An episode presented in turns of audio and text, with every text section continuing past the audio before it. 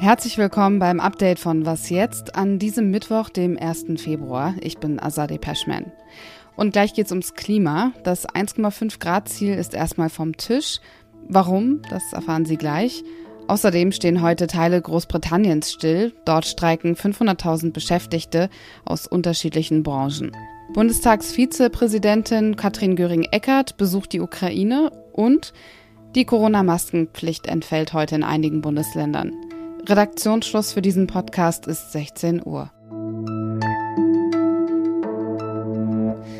Die Weltgemeinschaft hat sich 2015 bei der UN-Klimakonferenz in Paris darauf geeinigt, dass die Erderwärmung unter zwei Grad bleiben soll. Mittlerweile hat sich die Zielmarke 1,5 Grad etabliert.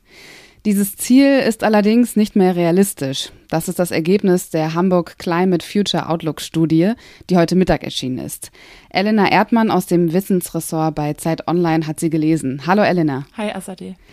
War das Ergebnis abzusehen?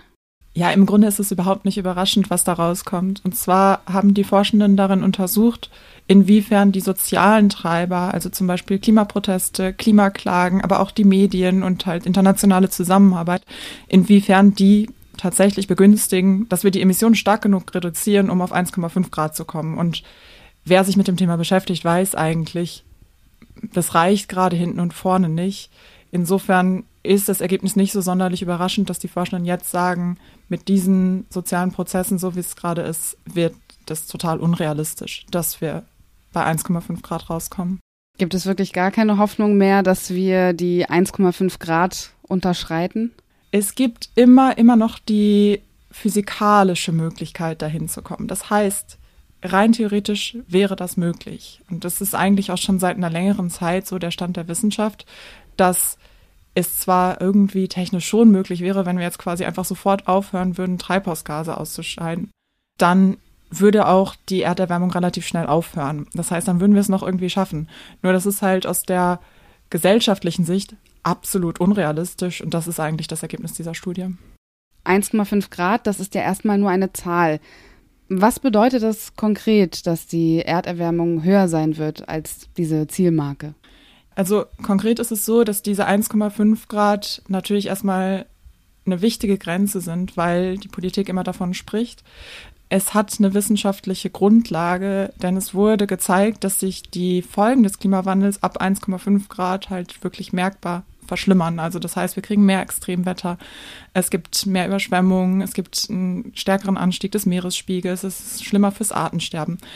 Es könnten sogar einige Kipppunkte ausgelöst werden. Also es gibt wissenschaftliche Gründe dafür, sozusagen bei 1,5 Grad zu bleiben. Man muss dazu aber auch sagen, dass diese 1,5 Grad irgendwie eine mächtige Erzählung sind. Und das heißt, wenn man jetzt sagt, 1,5 Grad sind nicht mehr zu schaffen, dann hat das vor allem auch erstmal politisch ganz viele Auswirkungen. Das heißt, man muss sich irgendwie neu orientieren. Man kann nicht mehr daran festhalten, wir machen das mit den 1,5 Grad. Meiner Meinung nach war das halt schon längerer Zeit eigentlich nur noch eine leere Floskel, weil Politiker zwar die ganze Zeit versprechen, das einzuhalten, aber im Endeffekt gar nicht danach handeln. Und insofern liegt darin vielleicht auch eine Chance, jetzt endlich ehrlich darüber zu kommunizieren, was wir brauchen und wo wir hinkommen Gleichzeitig ist es natürlich aber auch schlimm, dieses Ziel aufgeben zu müssen, das ja auch einfach vielen Menschen wirklich Hoffnung gibt und halt auch so ein ganz konkretes Ziel, wo wir hinarbeiten.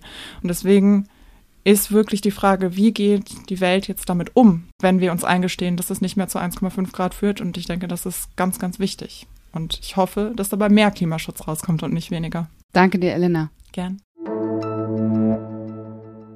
Eine halbe Million Beschäftigte legen in Großbritannien ihre Arbeit nieder und streiken heute. Viele Schulen im Land bleiben heute geschlossen. Der Bahnverkehr ist stark beeinträchtigt. Es sind nicht mehr nur Lokführerinnen und Postbotinnen. Mittlerweile ist der Protest auf andere Branchen übergeschwappt. An dem nationalen Protesttag heute nehmen Lehrkräfte, Regierungsmitarbeiterinnen und Sicherheitskräfte teil. Sieben Gewerkschaften haben ihre Mitglieder zum Streik aufgerufen. In Teilen Großbritanniens wird ein kompletter Stillstand erwartet. Die Streikenden mögen aus unterschiedlichen Bereichen kommen, aber sie haben alle das gleiche Ziel. Sie fordern eine inflationsgerechte Anhebung ihrer Löhne. Die Inflationsrate lag in Großbritannien im Vormonat bei 10,5 Prozent. Die britische Regierung hat den Lehrkräften 5% mehr Lohn angeboten. Der Gewerkschaft ist das zu wenig. Es gehe nicht um eine Gehaltserhöhung, sondern um die Korrektur historischer Reallohnkürzungen. Der Reallohn sei seit 2010 um 23 Prozent gesunken und viele Lehrkräfte würden wegen schlechter Bezahlung aus dem Job ausscheiden. Nachverhandlungen lehnt die britische Regierung ab, genauso wie inflationsgerechte Lohnerhöhungen. Die würden, so Premierminister Rishi Sunak, den Teufelskreis immer weiter steigender Verbraucherpreise nur antreiben. Den Streikenden geht es aber nicht nur um bessere Löhne, sondern auch um das Streikrecht. Das möchte Sunak per Gesetz einschränken. Konkret sieht es Beschränkungen für Polizistinnen, Feuerwehrleute und Beschäftigte des Gesundheitsdienstes NHS vor. Der britische Premierminister begründet seine Pläne damit, die Grundversorgung gewährleisten zu wollen. Die Gewerkschaften hingegen kritisieren das Vorhaben der Regierung, es sei undemokratisch, nicht durchführbar und mit ziemlicher Sicherheit illegal. Diesen großen Streik schaut sich aus nächster Nähe unsere Großbritannien-Korrespondentin Bettina Schulz an. Sie können sie morgen früh hören bei Was jetzt in der Folge, die meine Kollegin Elise Landscheck gerade vorbereitet. Die Bundestagsvizepräsidentin Katrin Göring-Eckardt besucht die ukrainische Hauptstadt Kiew. Damit macht sie die Forderung stark, die Ukraine möglichst bald in die Europäische Union aufzunehmen. Sobald die formalen Kriterien erfüllt seien, sollte die Ukraine auch offiziell Mitglied der Europäischen Union sein. Das Land gehöre zur europäischen Familie. Im Rahmen ihres Besuchs wird sie auch ländliche Regionen in der Ukraine besuchen, um sich ein Bild von der humanitären Situation vor Ort zu machen. Außerdem trifft sie sich mit dem ukrainischen Ministerpräsidenten Denis Schmihal. Falls Sie in Hamburg oder NRW wohnen, dann dürfen Sie ab heute ohne Maske öffentliche Verkehrsmittel nutzen. In Bayern, Sachsen-Anhalt und Schleswig-Holstein ging das schon vorher. Alle anderen Bundesländer ziehen morgen nach. Im Fernverkehr fällt die Maskenpflicht ab morgen bundesweit weg. Auch die Isolationspflicht bei einer Corona-Infektion entfällt in einigen Bundesländern. In Hamburg, Nordrhein-Westfalen, Niedersachsen, Bremen und Sachsen-Anhalt muss man sich nicht mehr verpflichtend häuslich isolieren. Thüringen und Sachsen ziehen in den kommenden Tagen nach. Nur wer sich in Berlin, Brandenburg und Mecklenburg-Vorpommern mit Corona infiziert, muss erstmal noch für mehrere Tage zu Hause bleiben.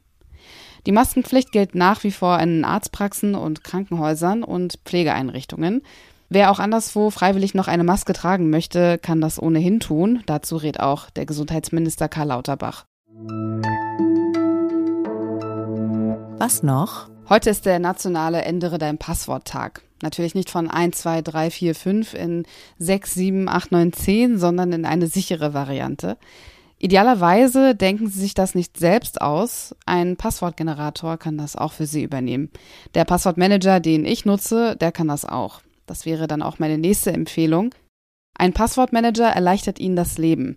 Er speichert alle Passwörter zu den jeweiligen Konten, die Sie nutzen. Das sind sicherlich einige. Und Sie brauchen dann nur ein Masterpasswort, um dann auf alle Passwörter zuzugreifen. Und ja, es gibt Passwortmanager, die ihre Dienste kostenlos anbieten, aber es lohnt sich dafür, ein oder zwei Euro im Monat auszugeben. Das wiederum hat mir eine Expertin für digitale Sicherheit empfohlen. Und damit endet das Update von Was jetzt an diesem Mittwoch. Bei Fragen, Anmerkungen und Kritik erreichen Sie uns wie immer unter wasjetzt.zeit.de. Ich bin Azadeh Peschman.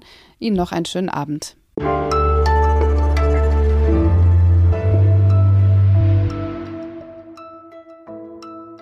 Super, das war doch gut. Erste Mal Premiere im Studio. Ja.